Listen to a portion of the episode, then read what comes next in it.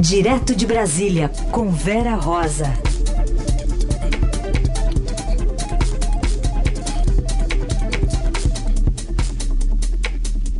Oi, Vera, bom dia. Bom dia, Heisen. Bom dia, Carol. Tudo bem? Tudo bem, Vera. Bom dia. Vamos começar falando então sobre uma decisão que pode ou não sair hoje lá no Supremo Tribunal Federal, né, sobre a prisão após condenação em segunda instância. Vamos falar especificamente de uma ministra que está sendo chamada de fiel da balança, que é a Rosa Weber. A ministra Rosa Weber vai ser a primeira a votar na retomada do julgamento nessa quinta-feira, no Supremo Tribunal Federal. Ela sempre foi contra a prisão em segunda instância, é, mas temos que lembrar que no ano passado ela votou por negar um habeas corpus ao ex-presidente Lula. É, na ocasião, ela, ela, argumentou que era preciso respeitar a orientação da maioria do colegiado, que tinha autorizado num julgamento anterior a execução provisória da pena. Por isso, ela é o fiel da balança, ninguém sabe. É, fiel da balança, sim, porque está 3 a 1 o julgamento hoje, né? Faltam votar sete ministros do Supremo. Ninguém sabe como é que vai votar a Rosa Weber, ninguém sabe a cabeça dela, é um mistério. É, já votaram quatro ministros, é, e Carol, votaram o relator, né, Marco Aurélio Melo, que foi favorável a derrubar esse entendimento, que permite a prisão do réu após ele ser condenado em segunda instância. Os outros três, o Alexandre de Moraes, o Edson Fachin, o Luiz Roberto Barroso, acho que tudo deve continuar como está. Então estão 3 a 1. Tá? E, assim, o voto da Rosa realmente, ela é a primeira a votar hoje, é decisivo para a gente ver que rumo vai tomar esse julgamento. Aliás, Agora, a, gente separou, uma... a gente separou até um trechinho, Vera, da Rosa Weber sim. falando nessa menção que você sim, mencionou, sim. ela ponderando, né, que, que votou, enfim, com o colegiado, mas a decisão dela é diferente. Vamos lá.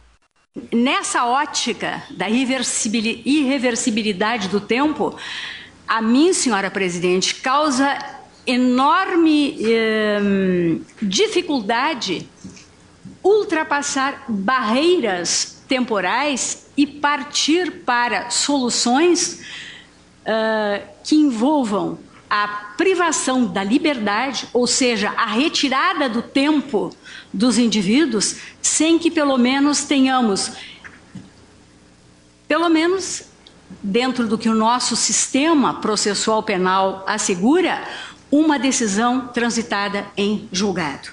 Ela que estava se referindo aí à, à, ministra Carmen Lúcia, né, então presidente do, do Supremo Tribunal Federal. E aí que uhum. é, é, por isso que é difícil saber o que, que ela vai, para que lado ela vai apontar hoje, né? É, o que, o que a, a nossa apuração indica aqui é que vai ser um placar bastante apertado. É, o Alexandre de Moraes, ao contrário das especulações, ele manteve o entendimento, ele não mudou de, de, de opinião, ele manteve o entendimento de que, é, que permite a prisão do réu após ele ser condenado em segunda instância. Então ele não, não mudou de lado, ele, ele sempre é, tinha esse entendimento, havia uma especulação de que ele poderia mudar, não mudou. Falta votar, além da Rosa Weber, Gilmar Mendes, o Lewandowski, o Fux, a, a, a Carmen Lúcia, o, o, decano Celso de Mello e o presidente do, do Supremo, Dias Toffoli. Agora, tem umas curiosidades do julgamento de ontem, Carol Heisen. Teve uma, não sei se vocês acompanharam, mas teve uma rápida oscilação de de energia elétrica ali no plenário, que foi motivo de piada entre os ministros, na hora em que o. Justamente na hora em que o Alexandre de Moraes iniciava o, o voto dele, quando as luzes do plenário começaram a piscar. então, diante da possibilidade de um blackout, o Moraes, o Moraes saiu com uma piada. Vai ter que adiar, presidente, olhando para o Dias Toffoli. Aí a Carmen Lúcia rebateu. Vossa Excelência vai trazer as luzes de que nós precisamos. Então aí que se dizia que assim, eram contatos imediatos da segunda instância. essa é boa, é, essa é boa. E fora isso, depois do, do, da sessão, né, que não terminou, né, a gente acredita que termine hoje, mas não se sabe, faltam sete ministros ainda para dar o voto. Mas depois da sessão de ontem, o presidente do Supremo, Dias Toffoli, lançou um livro dele, Democracia Sistema de Justiça, que em uma, uma homenagem, na verdade foi, não, não foi ele que escreveu, mas é uma homenagem a ele sobre os 10 anos é, dele, pelo, marcando os 10 anos é, que ele está no Supremo. E aí tinha um raio-x, é, instalaram um raio-x ali no Salão Branco do Supremo. É, os convidados para esse lançamento do livro tiveram que passar por raio-x, ministros do Tribunal Superior Eleitoral, ministro do Superior Tribunal de Justiça, uma atitude assim atípica. Agora, qual foi o motivo da, do reforço da segurança? Justamente ali naquele salão branco do Supremo foi onde o ex-procurador-geral da República, Rodrigo Janot, disse que teve a ideia de matar a tiros o Gilmar Mendes. Já foi colocado em prática o plano de segurança. Oi? Já foi colocado em prática o plano de segurança, né? Que se cogitou pois ali, é, né? porque o, o Janot disse que no Salão Branco ele tentou, quase sacou uma arma para tirar do Gilmar Mendes, aí pensaram, vamos vamos reforçar a segurança aqui, né? É. Eu sei que os ministros todos tiveram que passar pelo raio-x ontem, é. viu? E não gostaram. É, porque vai que, né? Então, é vai que, né? É. Alguém tem uma ideia, assim. Bom, previsão não sabe ainda se é hoje que acaba mesmo, né? A chance é pequena de acabar hoje? É, o Toffoli disse que acha que acaba. Só ah, que é? ali no, no tribunal, os ministros dizem que, olha, não é muito fácil, né? Porque o Celso de Mello, por exemplo, que é o decano, é conhecido por aqueles é, pareceres, votos muito longos. Ele lê, ele estuda muito, ele é, faz um voto bastante argumentado, com citações históricas. Então, o voto dele não, não, não vai menos de 40 minutos. Não, não tem possibilidade disso.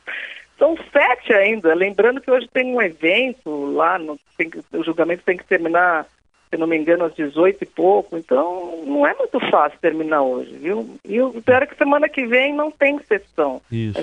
Se, se não, não terminar hoje, vai só para novembro. Vamos aguardar então. Mas o que acabou, isso dá para falar que acabou, né, Vera? Foi a reforma da Previdência. O que, que vem agora? Ah, pois é. A reforma da Previdência teve, fizeram um acordo lá para acatar um destaque do, do PT para aposentadoria, que garante aposentadoria por periculosidade.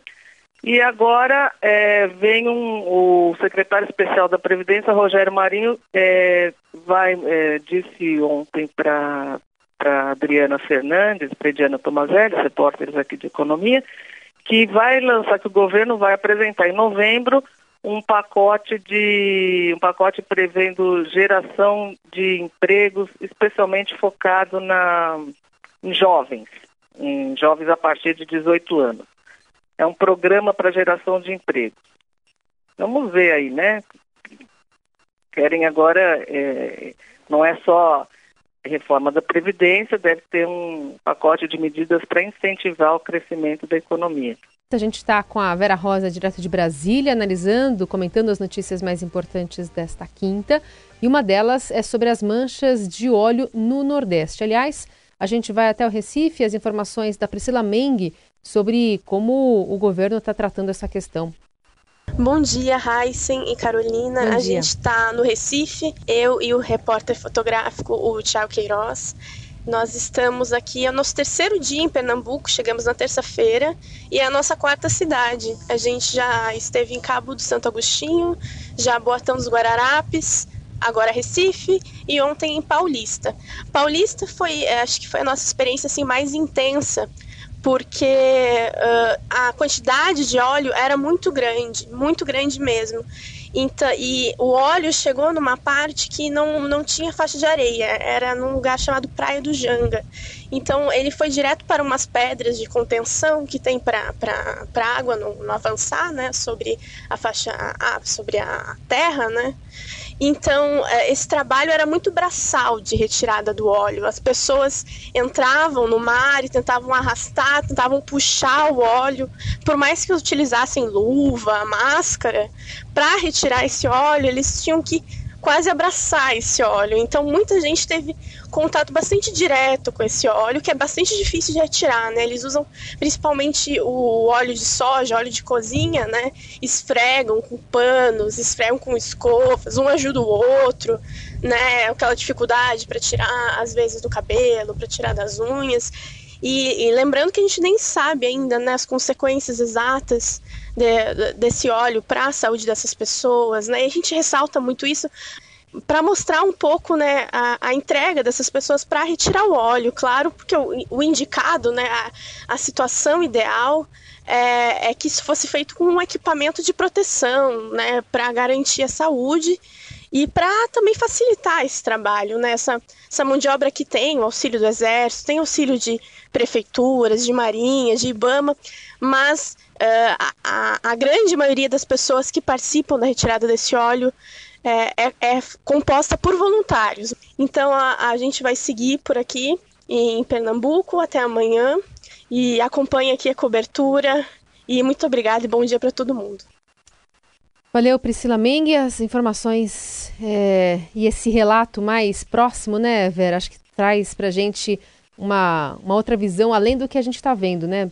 Pelas fotos, pelos é. vídeos, aproxima mais essa realidade e a dificuldade de tirar. Imagina tirar de pedra, né? Esse óleo que fica é, é incrustado é, ali. São mais de 800 toneladas, sim, né? Sim, sim, é muita é, coisa. Então, são bastante preocupante e há uma avaliação de que o governo demorou a reagir. É, por isso, hoje, o presidente em exercício, que é o presidente do Senado, Davi Alcolumbre, é, está indo visitar umas praias em Alagoas, no estado de Alagoas e Sergipe.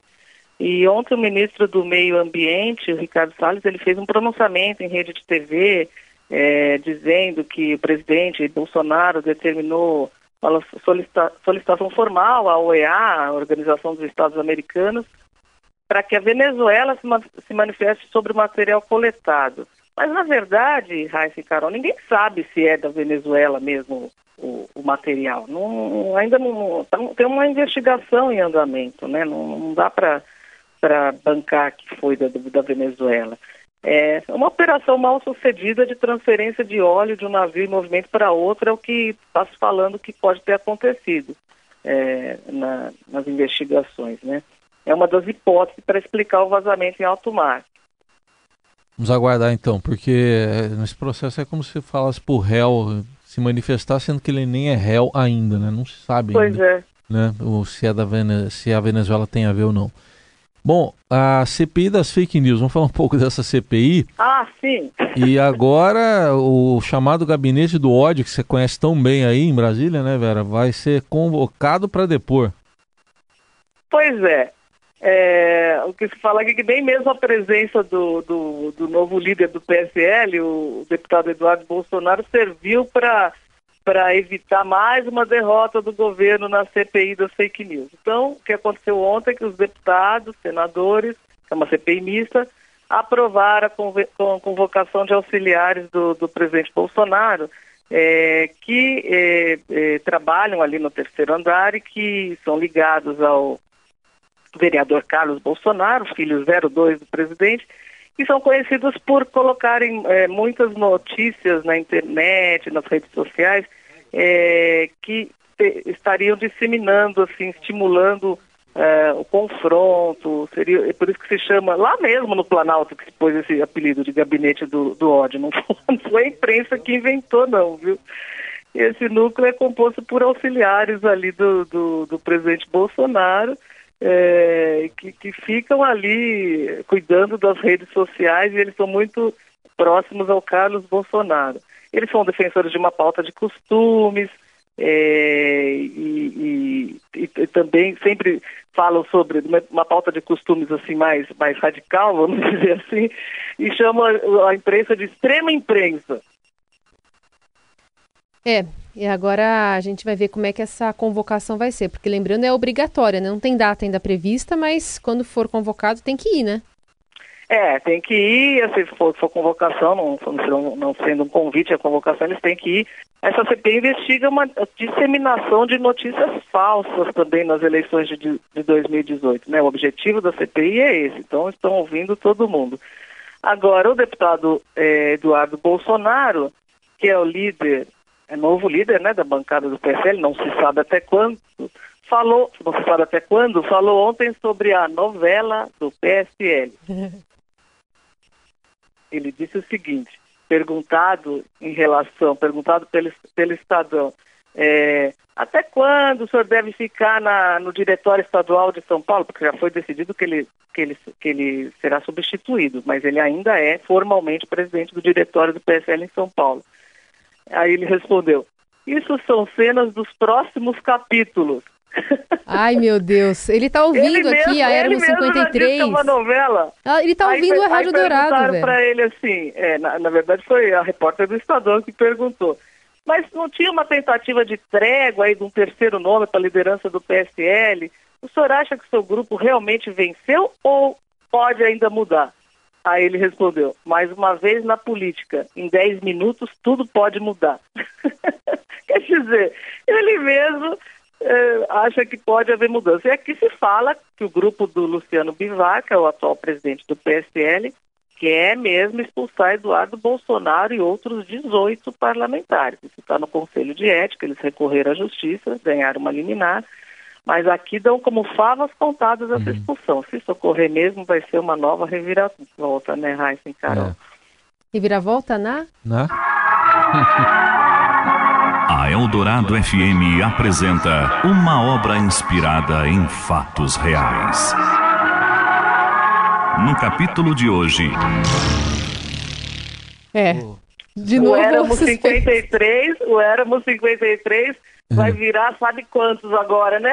Vai a, a, gente tá chamando de Éramos 53 aqui essa novela porque tem a Éramos 6, né? Que é um Isso. livro é um livro e agora tá passando de novo aí na tá Globo. Um remake da Globo. Tá passando de novo na Globo, exatamente. Você sabe que, que na história... 53 o, é o número da bancada. Da bancada, é, é, da bancada do PSL. Da Câmara, Mas na história aí do Éramos Seis, na original, tem o uhum. pai, né, que enfrenta o problema com... Tem um filho ali que é, é jogo duro, viu? O filho mais velho...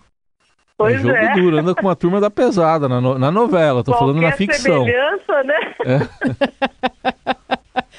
Qualquer semelhança é mera coincidência. Enfim, a gente acompanha também nas próximas cenas.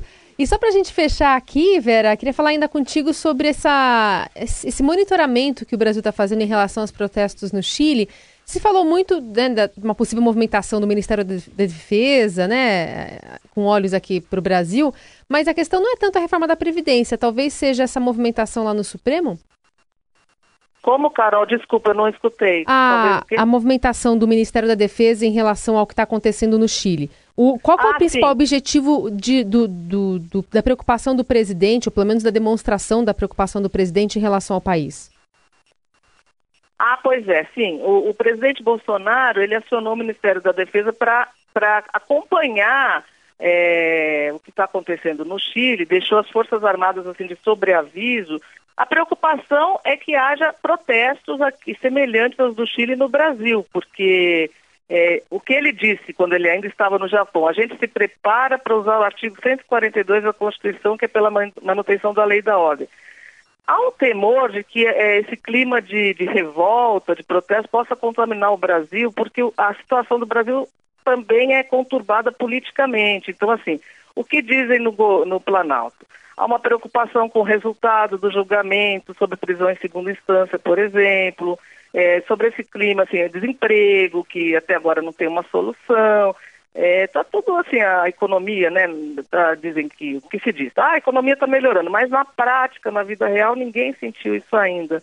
Então, assim, o, o, a orientação é para monitorar, porque esses protestos no Chile realmente é, é, são preocupantes. E país vizinho, o governo está tá achando que é, é, realmente a, na América do Sul, não só, não só no Chile, mas está se vivendo um momento bastante difícil, né? Muito bem, a gente continua também acompanhando esse assunto com a Vera Rosa, que volta amanhã aqui no Jornal Dourado, sempre a partir das 9 horas da manhã. Vera, obrigada, bom trabalho para você. Obrigada, igualmente. Tchau, Raíssa. Tchau, tchau, Carol.